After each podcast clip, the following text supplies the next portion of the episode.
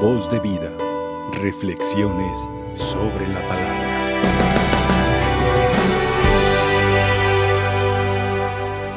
Estamos en una comunión tan especial con toda la naturaleza que los mismos elementos que la conforman también se encuentran dentro de nosotros.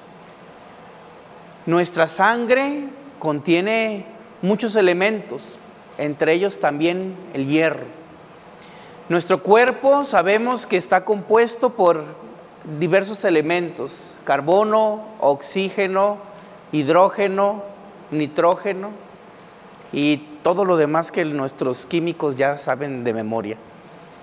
Pero esos elementos que conforman también nuestro cuerpo natural están también presentes en el cuerpo de nuestro Señor.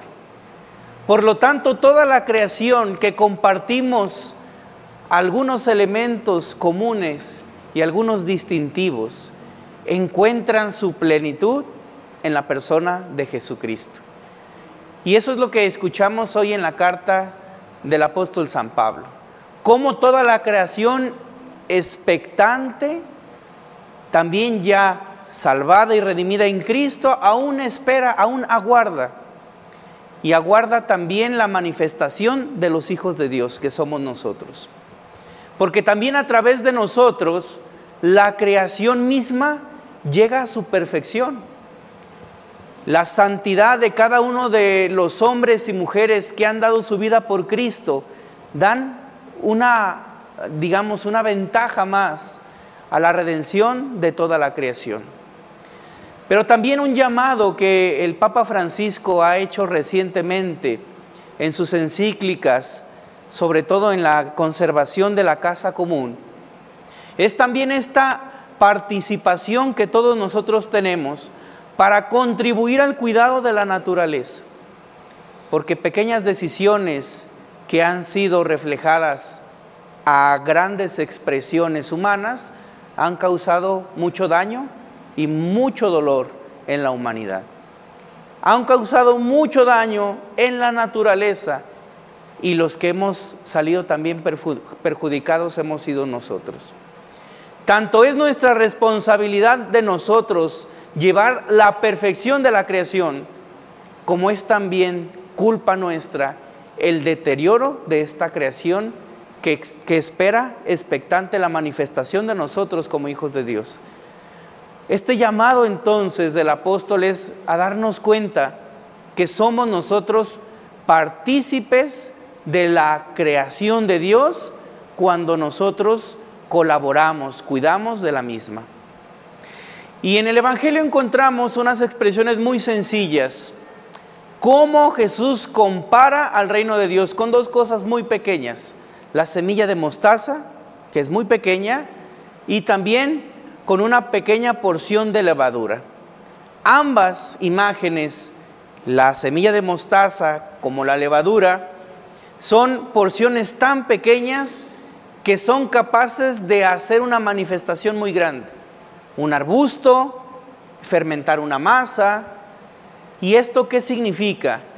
Que el reino de Dios comienza con pequeñas decisiones, pero también el reino de Dios puede destruirse por pequeños descuidos.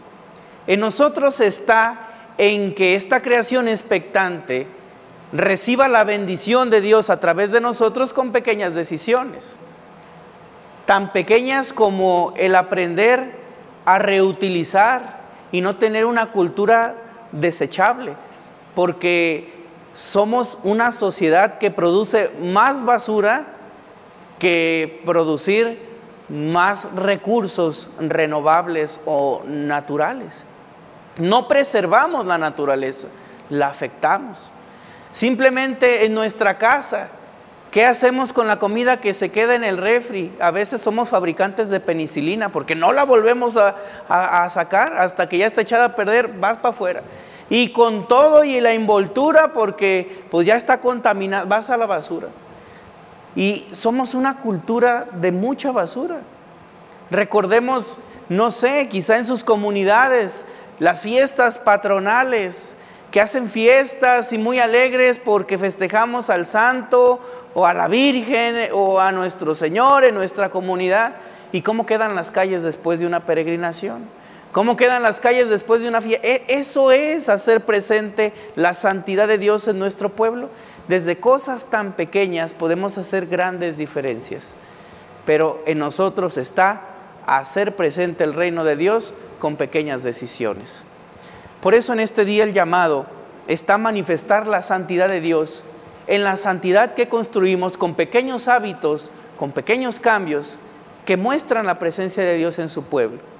Es muy fácil culpar a Dios de los desastres naturales, pero también sería muy sano y muy loable que nosotros veamos nuestra responsabilidad que ha llevado a la naturaleza a llevar un curso tan agresivo, porque así hemos tratado a la naturaleza, con unas formas tan agresivas, y que nuestra responsabilidad de cristianos sea no solo contener o preservar, sino sea cuidar y prevenir este mundo maravilloso que el Señor nos ha dado.